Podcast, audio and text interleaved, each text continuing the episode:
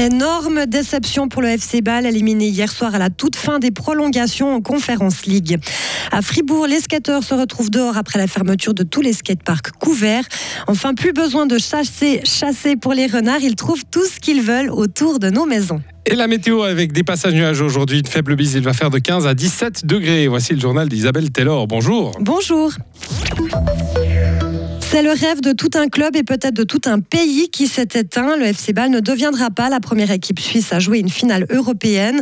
Les Rennes ont été éliminés en demi-finale de la Conférence League hier au Parc Saint-Jacques. Après avoir remporté l'aller 2 à 1, elles ont perdu 3 à 1 après prolongation contre la Fiorentina. Une défaite cruelle mais logique d'après vous, Marie Sariani. Oui, tout avait pourtant bien commencé pour les joueurs d'Aiko Fogel qui ont certainement eu des étoiles plein les yeux en découvrant le gigantesque et magnifique tifo préparé par leurs supporters. Ils sont bien rentrés dans la rencontre, se créant plusieurs occasions intéressantes sans jamais parvenir à concrétiser. Et le vent a ensuite tourné. Les Italiens ont pris le contrôle de la partie, ouvrant la marque à la 35e minute par Nicolas Gomez. L'inévitable Zeki Amdouni, auteur d'un but de grande classe sur une action a priori anodine, a entretenu l'espoir. Mais Gonzalez, encore lui, a permis à la Viola de reprendre les devants et de forcer les prolongations. Les Ballois ont alors commis une grave erreur, se replier et attendre la séance des tirs au but. Ils ont longtemps résisté jusqu'à ce qu'Antonine Barak les condamne à la 129e. L'issue est donc cruelle mais logique tant la Fiorentina a dominé.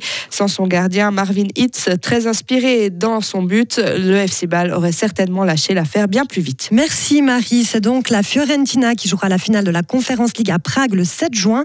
Elle affrontera West Ham qui s'est défait des Néerlandais d'Alkmaar. En cyclisme, Cromontana va accueillir aujourd'hui une étape décisive sur le Giro. Lors de cette 13e étape, les coureurs n'emprunteront pas le col du Grand Saint-Bernard, mais le tunnel car la route qui mène au sommet est toujours enneigée côté valaisan. Dehors ou rien, c'est la situation à laquelle sont confrontés les skateurs de la ville de Fribourg. Ils ont dû démonter le skatepark construit et exploité à Blue Factory. Depuis la fin mars, ils n'ont donc plus aucun espace intérieur pour pratiquer leur sport. Ils ne peuvent plus non plus se rendre aux abattoirs où le lieu a été réhabilité pour un autre usage commercial. Il faut donc compter sur les beaux jours pour skater. Ce n'est pas l'idéal à l'heure où la pratique devient de plus en plus populaire. Ludovic Pugin, membre du comité de l'association Public Domaine qui regroupe une cinquantaine de skateurs. On remarque qu'il y a aussi maintenant une forte demande pour faire des cours de skate. Ça se voit dans pratiquement toutes les villes maintenant en Suisse où les cours de skate, c'est quelque chose qui, qui prend de plus en plus de place, qui se fait de plus en plus. Et on aimerait aussi vraiment pouvoir offrir ça euh, à Fribourg. Alors là, on pourrait peut-être le faire et on va le faire euh, pour euh, l'été ou les beaux jours en tout cas. Mais ce serait vraiment euh, super d'avoir un endroit pour toute l'année et puis d'avoir une bonne structure euh, pour le développement de cette pratique. La ville de Fribourg se dit consciente de ce problème. Elle indique ne pas avoir d'endroit à proposer pour la pratique du skate en intérieur, mais invite l'association à lui adresser une demande précise et argumentée.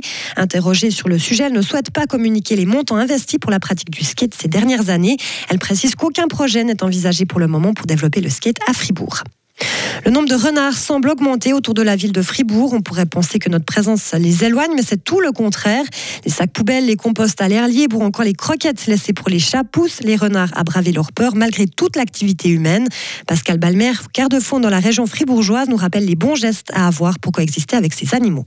Il faut laisser la nature en paix, ne pas les essayer les apprivoiser. Ça fonctionne chez Walt Disney, mais dans la nature, ça pose problème ce qui serait bien, et les communes euh, transmettent cette information, c'est de ne pas nourrir les chats euh, à l'extérieur, de leur montrer en fait avec un jet d'eau ou lancer des boîtes de conserve qui ne sont pas les bienvenus, qui gardent une peur euh, de, de l'être humain. Et là, en général, il y a le moins de problèmes.